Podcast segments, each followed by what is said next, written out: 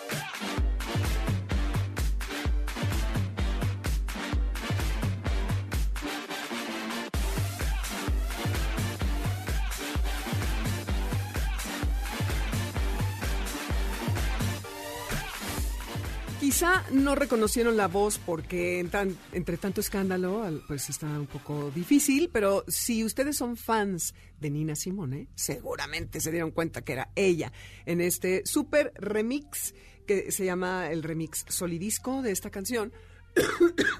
perdónenme, que se llama Feel So Good.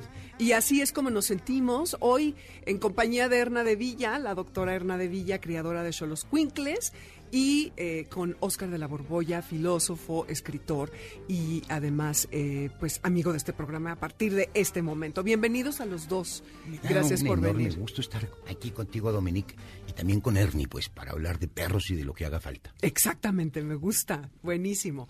Muchas Pues gracias también y buenos días a todos. Claro que sí. Gracias porque que están con nosotros, ustedes que se están conectando por esta vía y que, eh, como les decía cuando estaba con Concha, vamos a hablar de los cínicos. Ya Oscar va a elaborar ampliamente al respecto y acerca del el Shiba Inu. Les decíamos en redes que si tienen ustedes alguno de estos perros, ¿por qué no nos comparten su experiencia vía Twitter, vía Facebook, vía Instagram, como ustedes quieran? Para que nos digan cómo los manejan, porque parece que es todo un tema. Y para esto tenemos el 5166125, que es el teléfono en cabina, un WhatsApp 5529184582, redes Twitter Dominique Peralt y Amores Garra y Amores de Garra en Facebook e Instagram. Están Karen Pérez, eh, Adriana Cristina Pineda, Moisés Salcedo en los malabares y Héctor en los controles.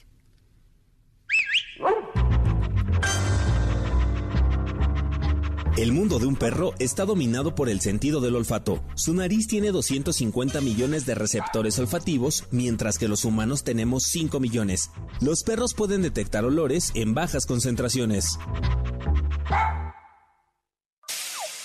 Caché de Garra. Bien dices que, que no te hago caso, pero bueno, no se oyó, gracias a Dios. Me quería adelantar, señorita productora Cristina Adriana. Eh, antes de que empecemos con el tema del Inu, nada más les quiero comentar brevemente que esta semana tuve el privilegio de poder asistir al primer seminario para unidades caninas de binomios detectores de la ahora eh, Guardia Nacional, de la Unidad Canina de la Guardia Nacional. Eh, saben que en, este programa tenemos un vínculo muy estrecho con esta unidad, que es una élite que nos cuida de una manera increíble y que eh, el trabajo que hacen es espléndido. Entonces, le quiero mandar un afectuoso saludo al doctor César Carrillo, quien es el que coordinó este evento trayendo expertos de agencias de Estados Unidos y de Canadá para el beneficio, imaginen ustedes, de 400, creo que fueron 20 miembros de distintas unidades caninas que personalmente hicieron un esfuerzo para venir a la Ciudad de México de todo el país a escuchar a estas personas, a hablar acerca de eh, cómo detectar, cómo, manejar el lavado de dinero, cómo manejar explosivos en las búsquedas, ¿eh? o sea, no es de que ellos vengan y quiten la bomba ni nada. El fentanilo, las eh, metanfetaminas, etcétera. yo estaba con la cabeza que me explotaba porque uno siempre juzga a los policías, ay, porque míralo lo que está haciendo y no me hizo caso y le valí gorro y tal. Y el trabajo que desempeñan con los pocos recursos que tienen es alucinante. Los peligros a los que se exponen buscando estas sustancias en aduanas, en carreteras, en estos cuartos de correo, ¿no? Donde estas eh, mensajerías, a donde llegan todas estas cajas, en puertos donde llegan contenedores de todo tipo y que eh, ellos dependen muchísimo de la nariz del animal y de ese vínculo increíble y alucinante que se desarrolla. Lo más increíble de todo este trabajo es que el perro lo que quiere es un premio. No crean que les dan galletitas, ¿eh? Les dan, eh, les avientan la pelota y les hacen ahí toda una faramaya de Por ahí puse en Instagram un, un, video, ya había yo puesto anteriormente, cuando el perro eh, detecta el objetivo que se supone está buscando, eh, aquí obviamente están eh, colocados en ciertos lugares, pero cuando lo hacen en la vida real, pues es al azar. Y es alucinante, decían que, por ejemplo, ah, por ahí una cápsula, el 80% de los aseguramientos de marihuana, eh, el 50% de marihuana son por, un, por oficiales canino, caninos en la patrulla fronteriza de Estados Unidos. El 50% de los aseguramientos de cocaína son por oficiales caninos en la patrulla fronteriza de Estados Unidos. En estos lugares de mensajería, el fentanilo, señores, ya lo hablamos un día con Zurita en Dispara Margot eh, Dispara, es una droga que es 100% más potente que la morfina, es un opiáceo, y hay un problema ya de salud en Canadá al respecto, en donde el antídoto te lo regalan en las eh, farmacias. Si el perro y el humano llegan, hagan de cuenta, hay un contenedor y de repente tú abres ese contenedor y ves un polvo blanco. De hecho, contaron una historia. Ahora hay una técnica que los malosos usan en donde a ti te escriben, Erna, y te dicen, oye, ¿me recibirías un paquete de una de estas eh, compañías de mensajería? Y yo te pago 50 dólares. Y tú dices, va, pues ¿qué más da? Presto mi dirección. Llegó el paquete, la persona que aceptó esa, ese trato no estaba en casa, el padre de este señor agarró el paquete, lo abrió y vio que había un polvito blanco y pues bueno, sabe un poco que el hijo ahí tiene ciertas aficiones y dijo, ay, es coca, que se hace una línea y era fentanilo puro. Cayó ahí fulminado inmediatamente. Entonces, imaginen ustedes los perros y los oficiales humanos que hacen este trabajo de detección, todo lo que tienen que tener para poder eh, manejar esta sustancia. ¿Cómo sabes que es cocaína o metanfetamina o no sé, una serie de... Antrax. Hablando de una, de una arma biológica. El punto también está en que fentanilo no es completamente puro y lo vuelve más peligroso. Porque no, no, sí es puro, pues, pero está mal sintetizado. Y se vuelve una droga más potente, más mortal, más peligrosa. Exacto. Y eso es terrible. Sí, en México creo que todavía no tenemos ese problema, pero en Estados Unidos o está empezando. Aquí hay laboratorios que lo cocinan. Y bueno, esto, todo esto para decirles que es parte del trabajo de las unidades caninas del país y que este seminario vinieron expertos de Puerto Rico de explosivos, alguien de lavado de dinero, la policía de la frontera de Canadá, que habló muy a fondo acerca del fentanilo, su manejo, detección estuvo impresionante, y la patrulla fronteriza americana, hablando de los lugares a donde los perros se tienen que meter. Bueno, si ustedes vieron alguno de los programas, series este es de Pablo Escobar, vieron eh, que los ponían en las llantas, ¿no? Los cargamentos de heroína y de cocaína los metían en las llantas, abajo del coche. lo llegaban a poner hasta en el em, contenedor de la gasolina. Ahora hasta por el aire acondicionado. Eh, luego lo convierten en un coche y con la misma fibra o una lancha, en la fibra de vidrio lo, lo disuelven y después como que derriten la lancha y sale la... No, no, no, una cosa. Y los, estos héroes de cuatro y dos patas hacen un trabajo todos los días, dejando a sus familias, arriesgando su vida, su salud, en fin. Algo increíble, mis respetos, todo mi cariño para la unidad canina que eh, en este programa tienen siempre un espacio. Y había tratado de hacer una historia en Instagram, pero mi teléfono se pasmó varias veces. Ya les pondré algunas fotos. Pero de veras que somos muy afortunados de tener esta élite, todos estos oficiales, debemos de apreciarlos muchísimos. Ah, y estuvo Dante, el Xoloscuincle, que es el perro de aproximación. No han visto un Xolo más guapo, sí, porque se los hemos puesto aquí. Y él andaba por allí. Su trabajo es de RP, la verdad. Y lo que hace es acercar al público con la policía. Entonces se portó muy mal porque Darwin Angulo, que es un entrenador que fue parte de la PGR en algún momento y tiene un, entrenamiento en Holanda, él maneja belga malineses, eh, lo quiso, y quiso hacer una demostración y eh, le dio así miedo de, del escenario a, a Dante, por ahí tengo la foto, está divertidísimo. Y después ya en privado en un este receso le ya logró Darwin eh, poderlo controlar. Entonces, este estuvo muy divertido. Todas las eh, cápsulas que van a estar escuchando tienen que ver con los perros detectores. Entonces, pues nada más era eso para mandarle un saludo a a la unidad canina de la Guardia Nacional, de todo el país y la local. Entonces, Erna, ahora sí, vamos con, estamos en Facebook Live, por cierto, y eh, cuéntanos un poco acerca del Shiba Inu, que es una de estas seis razas nativas de Japón. De Japón. Bueno, el Shiba Inu es un perro considerado el más apegado a la evolución del lobo a perro. Es un perro que se origina, pues prácticamente en su carga genética se menciona que es el perro que contiene mayor cantidad de genes parecidos al lobo gris, asiático en este caso, porque él viene de, la parte de la parte baja o sur de China, pasa por Corea y se establece en Japón. Y es en Japón en donde trabaja como un perro cazador innato. Innato quiere decir que sus características zootécnicas de selección natural era para cazar entre los arbustos de la montaña japonesa, pequeñas aves, faisanes, conejos, conejos roedores pequeños también, básicamente. Y entonces la palabra Shiba Inu tiene también su arte. Entonces es todo un arte conocer que dentro del mismo eh, contexto del lenguaje japonés, Inu significa perro. Pero Shiba tiene tres contextos de significado. Uno es matorrales pequeños, color dorado o cobrizo, que es el matorral que se da de color en el otoño, y cantidad pequeña. Entonces, Shiva, el mini matorral, el, perro del pequeño matorral, dorado o colorado. Entonces, todo eso lleva un arte, ¿no? Y entonces, eh, el Shiva es todavía más antiguo que la Kita Inu todavía más antiguo. Entonces, se habla de que el Shiva es un perro que aparece como tal, así su selección natural, dos mil años antes de Cristo, ya como tal.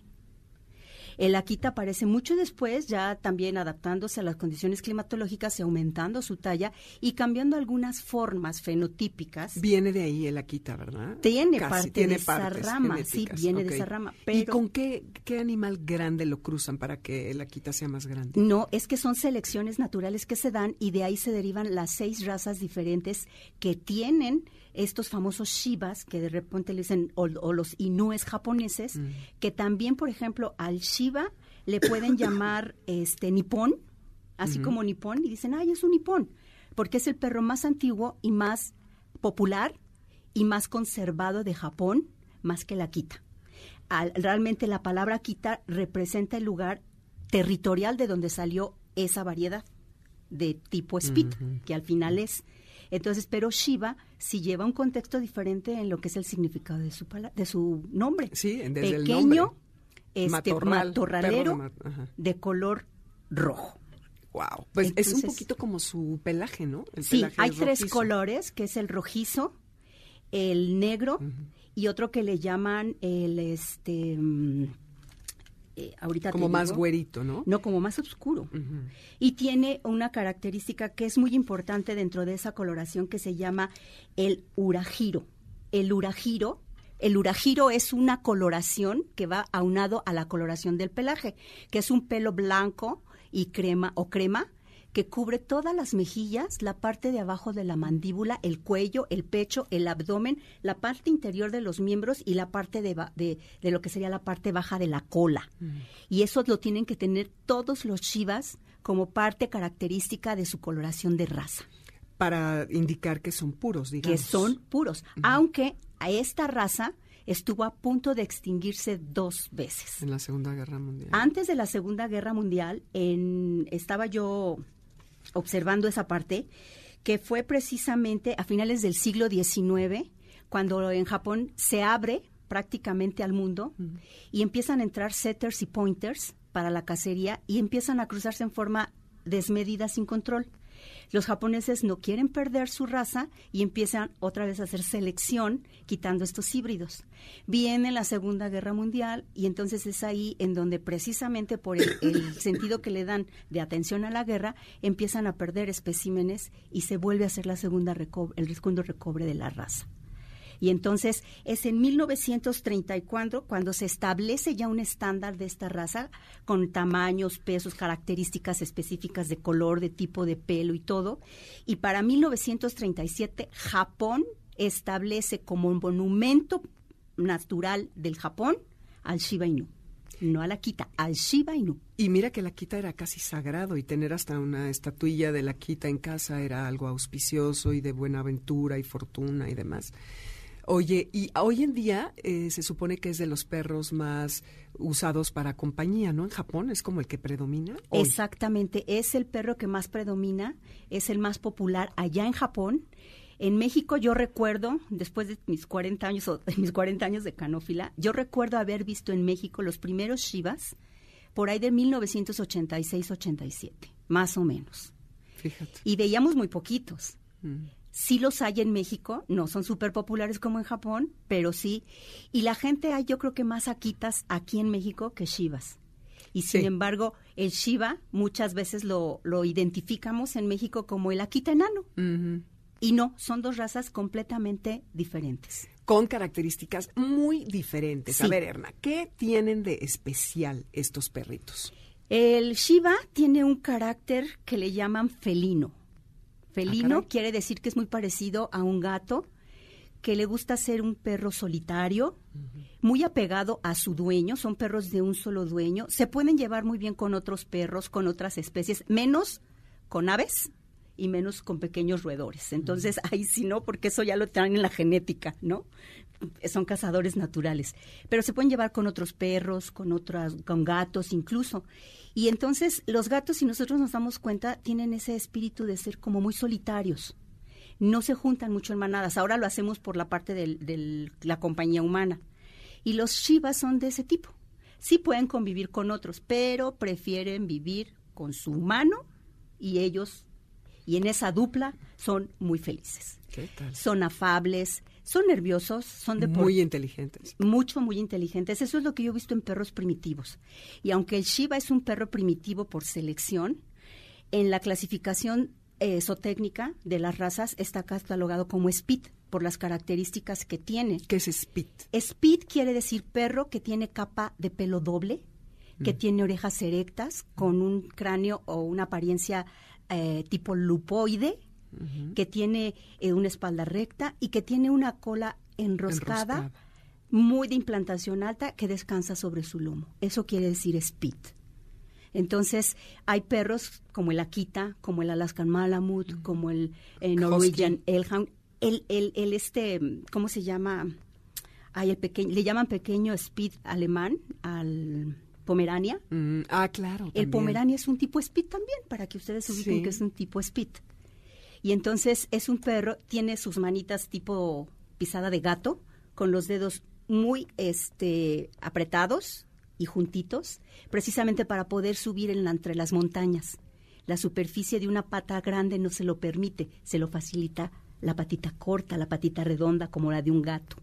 Entonces, si ustedes son escaladores, este es el perro perfecto, ¿no? Para subir la montaña o corredores también. Corredores también, porque además como es un deportista natural, no lo podemos tener encerrado en casa. Hay que sacarlo a caminar, hay que sacarlo a correr. Si tenemos un espacio, hay que jugar con él libremente. Pero si lo van a sacar a la calle, ojo, con correa. Sí. Vamos a regresar con esta idea. Vamos a un corto. Esto es Amores de Garra. Yo soy Dominique Peralta. Esto es el 102.5 FM. Y seguimos con el Shiba Inu. Y, eh, y después ya vamos a empezar con los cínicos, con Oscar de la Borbolla. No se vayan, que no nos vamos a tardar nada.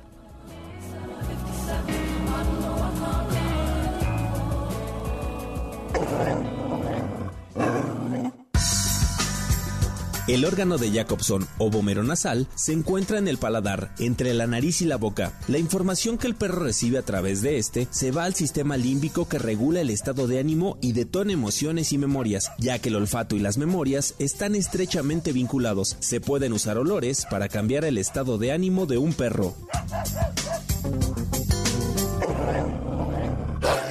¡Suelta!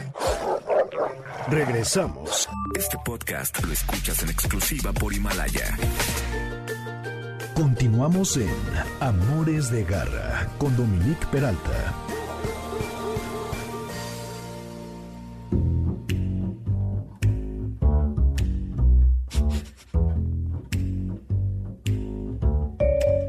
Según datos oficiales del 2012 a la fecha, la ahora unidad canina de la Guardia Nacional logró 4.509 aseguramientos en todos los frentes. Entre los oficiales caninos se contó con Kublai, un pastor belga malinés ya retirado, como el perro con más hallazgos de restos humanos en la historia.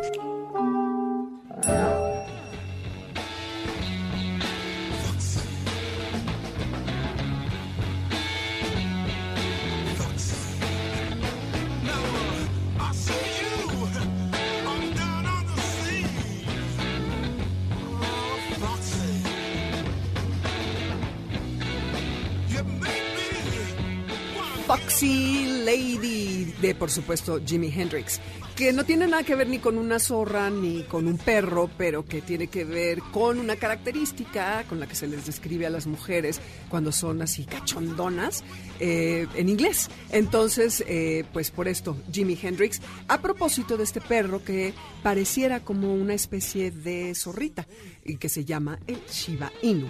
El teléfono en cabina 5166-1025, WhatsApp 5529-184582, Dominique Peralta y Amores Garra en Twitter y Amores de Garra en Instagram y Facebook. Eh, escríbanos, llámenos para que nos hagan preguntas, aprovechen que está aquí que está Oscar, para cualquier duda al respecto del Shiba Inu.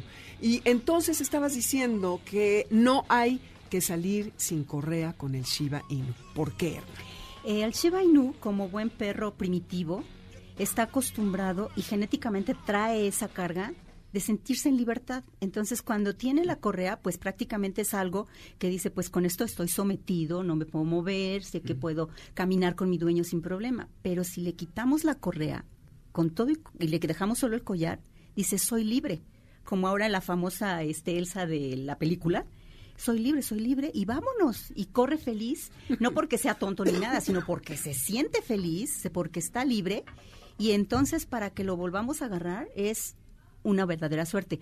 Claro, también hay que eh, comentar que si el animal o nuestro animalito está adiestrado, tiene mayor facilidad, porque eso también fue un mito que tuvieron con el Xolo Squinkle. Pero una vez que el Xolo está adiestrado, así le pasa al Shiva, obedece porque es un perro obedece, obediente, pero tiene un carácter de independencia. Es un perro que te reta, no tan fácil lo puedes entrenar, ¿no? Tienes que ser una persona muy consistente y sólida para tener un Shiba Y de carácter que no te vea, que no se sienta que tú eres un omega, son jerárquicos los perros.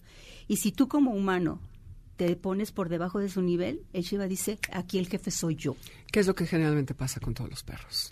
Pasa con todos los perros. ¿Verdad, Oscar? Yo, yo, generalizaría la recomendación de la correa para cualquier raza, porque la verdad, si fueran robots, si llegaran a ese nivel de domesticación que solamente hicieran lo programado, sí nos podríamos fiar de ellos. Pero como cualquier ser humano, que por más disciplinado y por más educado y por más prudente y por más moral que sea, de vez en cuando le sale algún instinto, algo que lo hace brincar. Sí, yo recomiendo. Lo digo porque tengo un perro chiquito y luego los perros grandes que vienen sueltos eh, me causan problemas en mis paseos. Sí, porque además los perros se identifican con el aroma, como dijo este Dominique, la nariz para ellos es muy importante y entonces identifican, por eso se huelen entre ellos y si sienten que el perro está estresado o algo, pues también el otro que lo está oliendo empieza a, reaccionar para estar en alerta, no que sea agresivo. Es que fíjate, viven en un mundo que justamente no es como el nuestro. Nosotros somos totalmente visuales, entonces vemos profundidad, color, semblanza, expresión en el rostro. Estos viven en un mundo olfativo y como a nosotros nos pasa inadvertido, quién sabe que anden oliendo y no vaya a ser que reaccionen de una manera violenta porque algún perro que pasó horas antes dejó embarrado algo en el semáforo en el que uno está parado muy tranquilamente con su perrito, insisto, y de pronto se nos deja venir un animal espantoso. Sí, y aquí el Shiva tiene algo muy importante. Si le vas a enseñar a sentarse o a quedarse quieto, su primer pensamiento es, ¿por qué me tengo que quedar parado? ¿Por qué me tengo que sentar? A ver, explícame. No tengo ganas de sentarme. Canijo. Y entonces eso dicen, ay, es tan difícil de adiestrar. Pues no, es que sea difícil, es que tiene esa independencia, ¿no? De, pues sí, o sea, pero ¿por qué me voy a sentar? Yo soy un perro primitivo y tú a mí, humano maldito, no me vas a decir qué voy a hacer. Exacto. Pero sí, claro que se pueden adiestrar. Sí, se pueden adiestrar, sobre todo para hacerlos eh, ciudadanos socialmente de convivencia, por así decirlo. Políticamente correcto en las calles. Sí, exacto. Ya saben que si quieren un perro que tiene un tamaño conveniente, que es bonito, que es energético, que es ligero, gracioso, inteligente, es para ustedes. Pero sé que también son perros que si los dejas solos y hacen berrinche, destruyen todo, pueden escarbar. Incluso eh, leí que hay que cercar el lugar en donde están si tienes un jardín, porque en una de esas, como decía Oscar, huelen algo que nosotros ni idea tenemos y pueden escalar la reja y ¡boom! salir corriendo. Pero eso le pasa a muchas otras razas también. Solo que el Shiva, pues por tener esa energía nata, pues entonces lo hace, pero eh, en una ocasión estuve en un curso con un etólogo veterinario que decía, un animal de compañía no puede estar solo, necesita su animal de compañía. y es cierto, ¿no? es cierto. Porque si dejas solo al Shiva, se va a volver loco. Pero si lo dejas con otro, no con un pajarito, pero con otro perro o con una O lo dejas bien ejercitado y bien estimulado, cansado. Y no más de seis horas. ¿eh? Exacto. Un perro con seis horas de soledad te hace lo que dice. El destrozo que se te ocurra, sí. Todo. Tu maravilloso tapete persa que acaba en tiritas. Oye, pelechan poco, pero dos veces al año, en primavera y en... Eso es importantísimo. El cuidado del pelo, como son perros de pelo de dos capas, la recomendación es que se les peine, no se pille, sino que se les peine para quitar el pelo muerto dos veces a la semana. Okay. Y cuando viene la pelecha, que es el cambio de pelo, que es dos veces al año, se recomienda que se haga diario, porque si no, se pueden hacer pequeños eh, nudos o como le llamaremos rastas, en la capa interna, porque por eso son speed, tienen una capa interna de pelo muy suave y muy abundante, que les permite guardar el calor, y otra capa larga, que es la que vemos del color, que son de 5 centímetros. Esas son las dobles capas. Si a ellos les cae, por ejemplo, el, la nieve encima, no, no se mueren de frío por la capa. Pero esta doble capa siempre la vamos a tener en dos cambios. Cuando el, termina el invierno y empieza la primavera, ojo, en febrero y en marzo, febrero y marzo, es época de la pelecha, hay que peinarlos diario. Y la segunda etapa es cuando termina el verano y empieza el otoño, septiembre. Así que, ya saben, entre marzo y septiembre es la época en peinarlos todos, los, días. días. Ok. Y no bañarlos tampoco cada semana. No, porque eso les, les hace daño. Ok. Bueno, si son ustedes de carácter firme, eh, si están seguros de sí mismos y son consistentes, pueden tener un Shiba Inu y, e imponerse sobre de él. Erna, ¿dónde te podemos encontrar para cualquier pregunta que tengan? Para ok, este, no manejo mucho el Facebook, les doy mi correo electrónico, es E de Ernesto, M de María, mi apellido de Villa, con B de Víctor, doble L, y al final L, arroba hotmail.com. Ahora se los ponemos de todas maneras. Muchas gracias. Aquí sigue Erna y por favor siéntete con toda la libertad de comentar lo que quieras. Los perros detectores son incorruptibles, no aceptan cohecho, no generan interés de conflicto, no se benefician del mismo y sí benefician a la sociedad.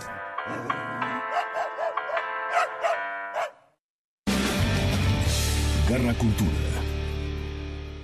Oscar de la Borbolla es ensayista, narrador y poeta. Obtuvo la maestría en filosofía en la UNAM, el doctorado en la Universidad Complutense de Madrid, guionista, conferencista en México y otros países. Su obra ha sido traducida a varios idiomas, profesor, tallerista, ¿Qué quieren? Todo lo hace. Autor de libros como Las vocales malditas, El arte de dudar, La rebeldía de pensar, Asalto al infierno y Filosofía para inconformes. Hace unos meses le hicieron un homenaje en Bellas Artes eh, eh, felicidades, Oscar, y muchísimas gracias por estar con nosotros. con muchísimo gusto. Se te faltó en el currículum que también oficio en un crucero de Polanco, de Tragafuego. Exacto, con un perro que tiene amarrado en, era un poste. Yo para ser inconsistente no lo tengo amarrado. Exacto, sí, me gusta. para ser un cínico. Cuéntanos, a ver, Diógenes y todo este Diógenes es uno de los personajes de la filosofía con quien más me identifico, creo que es el que más simpático me resulta. Les cuento un poco el contexto. Alguna vez eh, Platón, este gran filósofo que oficiaba en un lugar que llamaba la Academia, porque ahí había estado un, no sé, un deportista llamado Academo, y ahí se dedicaba a dar clases. Eh, llegó a la conclusión de que el ser humano era un bípedo implume. ¿Bípedo? Bípedo implume. O sea, dos pies, pero sin pero plumas. sin plumas. Eh, esto fue muy celebrado entre todos sus alumnos y pues se volvió muy célebre la definición del hombre como bípedo implume. Y un día que estaba la, el ágora, que era, digamos, nuestro zócalo, pero muy concurrido, y pasaba por ahí Platón, en medio de la plaza atestada de gente, sale una especie de teporocho con un gallo desplumado, se lo avienta a la cara y le dice, ahí está tu hombre. Órale. Entonces, Platón se voltea y dice, este maldito perro, porque perro ahí tenía una acepción peyorativa. Sí, peyorativa y de ahí viene el apodo del perro. Diógenes, pues, más que haber sido el autor de una filosofía, era el que tenía un modo de vida que se volvió un ejemplo, un ejemplo aparentemente de virtud. Se suponía que era tan desprendido de todas las cosas que solamente tenía pues un pequeño manto para taparse del frío y traía una cuchara y un vaso o un cuenco. Y un día que se dio cuenta que un niño estaba comiendo y que con el, pan podía llevarse a la levantar la comida. La comida tiró la, cuchara. Y otro día que vio otro niño haciendo una especie de, cueva, de hueco con las manos, tiró también el vaso. Porque vivía realmente en la, en, la versión más asceta, asceta posible, más ascética posible. Eh, hay algunas anécdotas que lo, que lo describen. La más célebre es cuando Alejandro Magno, este loco exalumno de Aristóteles, que eh, le metió a Aristóteles en la cabeza el afán de pues ser un hombre cosmopolita y para ser un hombre cosmopolita Alejandro lo interpretó como que había que conquistar todo el mundo. Se lanzó a los veintitantos años a conquistar todo el mundo todo el mundo conocido en la época. Fue el ejemplo de Napoleón. Imagínense, eh, Aristóteles salió beneficiado porque de estas incursiones Alejandro le enviaba eh, plantas, animalitos que encontraba por ahí en sus, en sus errancias, y de ahí salen la primera botánica, la primera zoología, de un trabajo proveído por Alejandro, aparte de toda la conquista del mundo antiguo. Bueno, Alejandro era pues el hombre más poderoso del mundo en ese entonces, y llegó a sus oídos que había un infeliz que vivía en una especie como de tinaco. Eh, es una especie de olla de barro. De barro para el vino, ¿no? Algo así. Se, masturbaba en las calles, andaba con una linterna en, pleno, en plena luz del día, eh, cuando más gente había, y andaba buscando un hombre. Se topaba con muchos hombres, pero los desconocía esta anécdota la recupera de forma muy bonita Nietzsche. Bueno, este Alejandro se le antojó ir a visitar a, Diógenes y le hizo una oferta. Mm, le dijo, pídeme lo que quieras. Y cuentan, porque además lo hizo en un momento en el que Alejandro llegó con, su guardia y como llegaba, pues nada menos que el sí, gran imagínate. Eh, todos se reunieron alrededor. Diógenes estaba tirado en el suelo y simplemente moviendo la mano, haciéndole así como, hazte un lado, le dijo, ¿qué quiero? Muévete, me tapas el sol. Qué maravilla. Eh, eh, todo el mundo se espantó porque imagínense. Decirle eso a Alejandro. Vamos a ir a un corte, Oscar, rapidísimo, y regresamos para ver qué le pasó a Diógenes habiéndole dicho que no le tapara el sol. Por favor, Alejandro Magno. Estos Amores de Garra. Volvemos.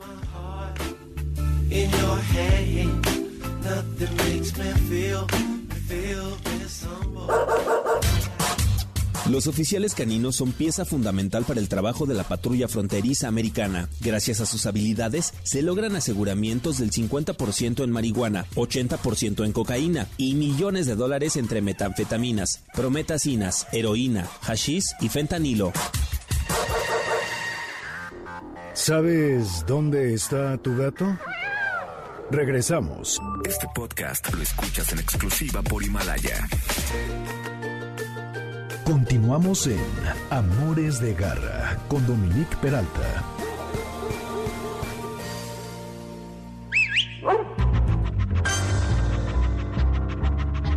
Las aptitudes que debe de tener un perro para ser perro detector son buena memoria de corto plazo, sensibilidad al lenguaje corporal humano, impulso, capacidad olfativa, facultad para enfocarse y quedarse en la tarea. Estudios recientes demuestran que las aptitudes cognitivas son tan importantes como el temperamento y los atributos físicos.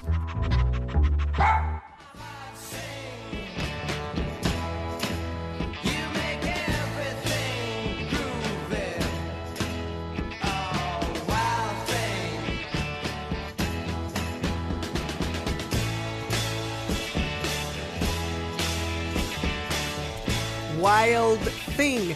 No con los Frogs, que es como la versión original, sino con los Standeals, este grupo de los 60 que duró como 4 o 5 años y que se supone hizo la primera canción punk de la historia que se llamó Dirty Water en 1965. Y esto a propósito de que estamos con Oscar de la Borbolla y con Erna de Villa y que Oscar, filósofo, escritor, poeta, ensayista, eh, nos está platicando acerca de la filosofía. Este bonito arte de eh, cuestionarnos, de ponderar, de analizar conceptos y de no nada más creernos todos los fake news que hay por allá. Desde la antigua Grecia, señores, se ejercitaba la mente en este quehacer tan loable y tan bonito, del cual además, eh, Oscar, eh, eh, Oscar, ay, claro, tengo que hacer una mención, es eh, profesor de todo esto. Rápidamente nada más les tengo que decir que eh, ya saben que todo el contenido de MBS lo pueden encontrar después de que ocurre en vivo en la aplicación que se llama Himalaya. Puedes crear tus playlists, descargar podcast, escucharlos cuando ustedes quieran sin conexión, lo cual es muy importante, en los temas que se les antoje. El lunes pueden escuchar todo este contenido en Himalaya. El perro detector puede ser entrenado a dar indicación pasiva cuando encuentra su objetivo, es decir, sentarse o echarse al momento de la detección. Esto reduce la probabilidad del daño a propiedad privada, pero es más difícil de enseñar a mantener el comportamiento. Oscar, nos estabas diciendo cómo Diógenes rechaza la oferta generosísima de Alejandro Magno al estarle tapando el sol. Sí, que hazte para allá. Hazte para Hay allá. un poema muy bonito de eh, Ramón de Campoamor que dice, vengo a hacerte más honrada tu vida de caracol. ¿Qué quieres de mí? Yo, nada, que no me quites el sol. Ay, Tendrás sin riqueza sin tasa un palacio y un dosel. ¿Y para qué quiero casa más grande que este tonel? Es un poema muy bonito de las de, de los poemas de, de Campo Amor. Pero lo que te estaba contando es, es algo que está, digamos, documentado. De, de todos los de la Grecia clásica, hay una especie de biógrafo eh, que es Diógenes Laercio. No confundir con el Diógenes, Diógenes, cínico del que estamos exacto. hablando acá. Diógenes Laercio es más o menos del siglo III ya de nuestra era, y en cambio Diógenes del que estamos hablando es del siglo IV o quinto, ya no me hago bolas porque no sé si estoy en el 20 o en el 21 de los siglos, pero es muy, muy anterior. Y lo que hace Diógenes Laercio es recuperar todos los chismes que hay que cuentan en distintos lugares, Platón, Aristóteles, eh, todos los autores de la antigüedad, van dejando algún testimonio de lo que se dice. Y lo que se sabe de, Diógenes es gracias a Diógenes Laercio. En su libro Vida, y Vida de Filósofos, ahí lo pueden consultar. Bueno, eh, estaba pues Tomando el sol. Diógenes, Tomando el sol en la antigua Grecia. Imagínense yo tirado en el zócalo, le pasa López Obrador y me dice, ¿qué quieres, Oscar? Y yo le digo, hazte para allá, no me quites el sol. bueno, más o menos todavía peor, porque eh, finalmente eh, López Obrador es el presidente constitucional de un país, una persona muy respetable, pero este era el amo del mundo. Claro. Alejandro Magno era el amo del mundo. Entonces, la siguiente pregunta de, Alejandro. fue, ¿no me temes? Y lo que, lo que Diógenes contesta es, ¿eres un hombre bueno o un hombre malo? ¿Cómo te consideras? Ándale. Y Alejandro contesta, me considero un hombre bueno. Entonces Diógenes dice, no tengo por qué temer. Se la reviró como los grandes, claro. Alejandro, por otro lado, efectivamente era un gran hombre, un hombre extraordinario, no solamente por lo que les digo que conquistó el mundo, sino porque alguna vez le preguntaron que cómo era posible que, que no hubiera mandado matar, desaparecer o por lo menos barrer a ese limosnero que estaba feándoles las calles. Y él dijo que la verdad deberían de respetar a, a Diógenes, porque si él no fuera Alejandro, lo segundo que quisiera hacer en la vida sería Diógenes. Wow. Esto, esto muestra la grandeza de Alejandro porque comprende la enorme libertad que tiene este filósofo de ser tan auténtico que incluso no se doblega ante el poder. es, es, es un personaje que a mí me llama mucho la atención, les decía al principio, porque a diferencia de otros que tienen que inventarse como Descartes su moral provisional, suspenden el mundo porque la razón les demuestra que el mundo no existe y sin embargo se van a cenar esa noche. Y para poderse cenar sin contradicción, inventan una moral provisional en la que conceden que la realidad sí existe. Hay muchos filósofos pues que no creen que las cosas que nosotros, seres comunes y corrientes de a pie, consideramos que son lo real, para ellos no son lo real, son, simplemente manifestaciones en la conciencia. Entonces, en consecuencia, pues uno debería de pensar que todo lo que lo rodea son meras figuraciones como una especie de sueño que compartimos, pero finalmente un sueño. Eh, y hay una cierta contradicción entre el hecho de que un filósofo vaya caminando por la calle y brinque cuando se le viene el automóvil encima y la auténtica coherencia de Diógenes que realmente decía que había que vivir como un perro y vivía como un perro. Sí, que esto es nada más satisfaciendo las necesidades básicas y lo más apegado a la naturaleza. Y con todo, fíjate que hay un autor que, que a mí me encanta, que es Marcel Chauve. Tiene un libro que se llama Vidas Imaginarias, donde inventa un montón de vidas de seres que no existieron, pero inventa a una filósofa, a Hiparca, a la cual convierte en la novia o la pareja de Diógenes. Y Parca, este es un personaje de ficción, inventado, insisto, por Marcel Chauve, dice, le dice a Diógenes en alguno de los momentos, tú no eres del todo consistente, porque andas diciendo que hay que vivir como perro, y yo más bien vivo como perro sin andarlo diciendo. claro, no lo ando cacareando. cuenta que, cuenta, esto es ficción, que Diógenes, mm. eh, prendado de amor por ella, se va a vivir a un basurero donde vive Hiparca y ahí se dedican a, vivir de los, restos. de los restos que hay ahí, porque esa sería la verdadera autenticidad del cínico. Vivir tan alejado de la sociedad que no tuvieron uno que pasar a la historia por andarse masturbando en público.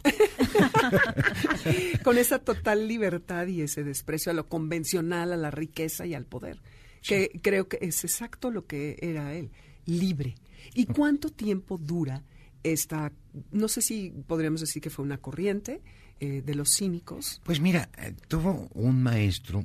¿Impactó a algunos? ¿Contagió a algunos camaradas o nada más lo veían a lo lejos desde sus batas increíbles? Hay una cierta corriente cínica, pero no practicando esta vida ascética, eh, sino cierta, lo que te decía en un principio, este rechazo por la riqueza y vivir eh, alejado del poder y, y, solamente para uno mismo con lo más elemental, pues es se, se transmite hacia todos los que han tenido una vida ascética.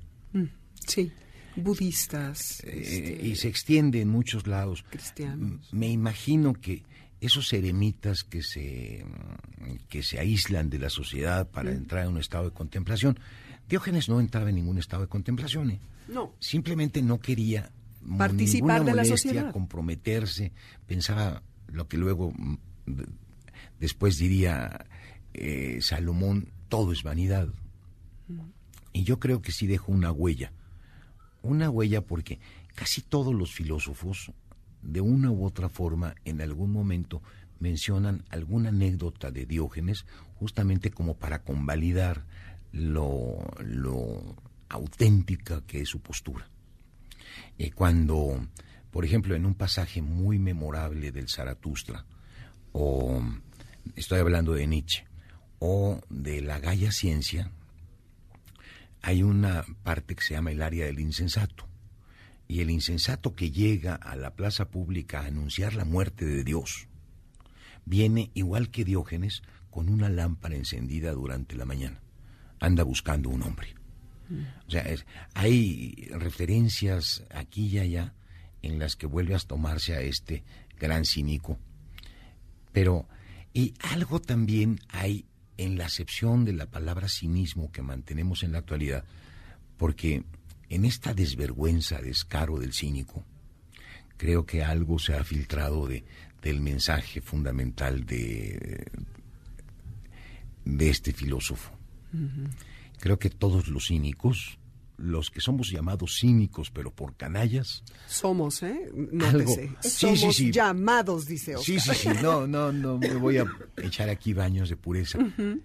Creo que recordamos o hacemos eco de, de esa forma de desenfado en la que no importa lo suficiente ni la realidad, ni la vida, ni nada.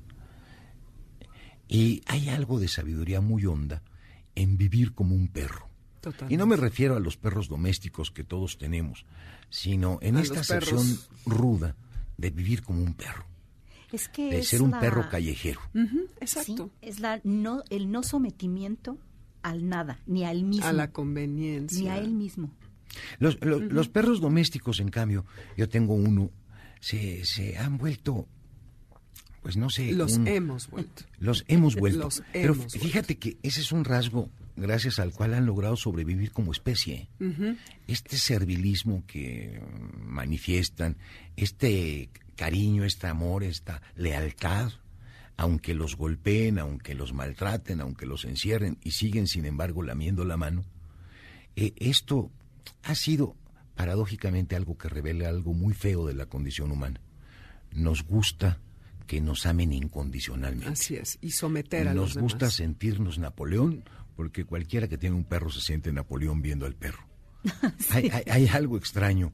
Eh, no habla tanto mal del perro. No, nada habla mal, de nosotros. Del humano, que además antropomorfizamos a los animales y les dotamos estas características que no tienen y, funcionamos en torno a ellos en base a lo que nosotros sentimos, queremos, deseamos y pues eso, no, no respetamos su investidura de animal. Imagínate que nos gustan tanto porque son los únicos que no nos abandonan. Y no nos contestan, exacto. Y, te, te puedes ir 10 minutos y cuando regresas te reciben como si llevaras un mes fuera, ¿no? Sí, pero sí te, sí te reclaman. Bueno, sí te reclaman, depende, sí. Hasta donde tú los dejes. Sí. O rompen algún libro. o el tapete. Eh, yo que tengo los libreros hasta el piso, pues los primeros dos pisos corren peligro. Sí, son también, les gusta leer. claro. Sí, les gusta leer. Exacto. No, pero eh, este comentario yo creo que se le habría antojado a Diógenes. ¿eh? hablar de los perros, pero para hablar mal de los humanos. Absolutamente. Nos gusta sentirnos amos.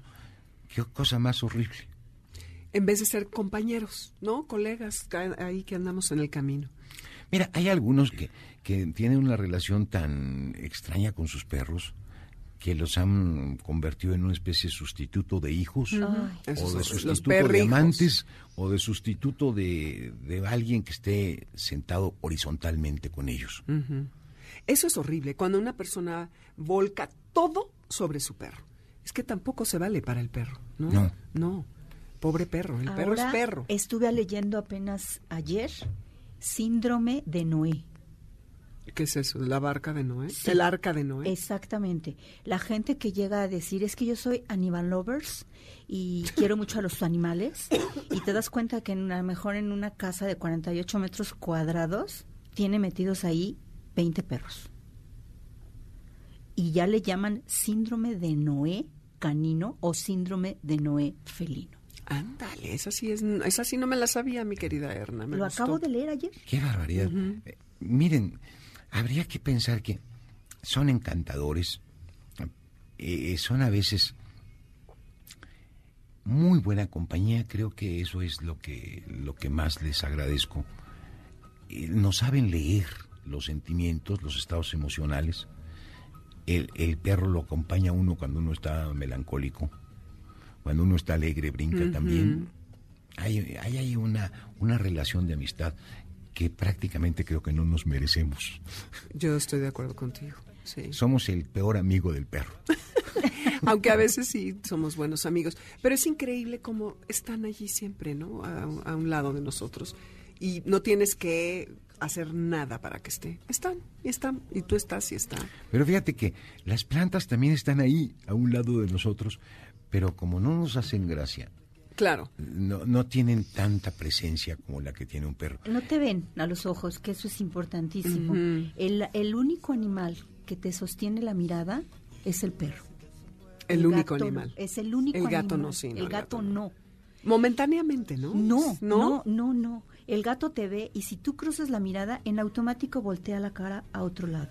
Y el perro, tú lo puedes tener enfrente y cuando le ves la mirada, haz de cuenta, voy a ser muy preponderante. Eh, eh, sentir más. Pero tú ves al perro, prepotente, lo ves y te ve con los ojos como diciendo, eres lo máximo que tengo en mi vida y le, lees los ojos de lo mucho que te quiere y dices, no, no puedo creer.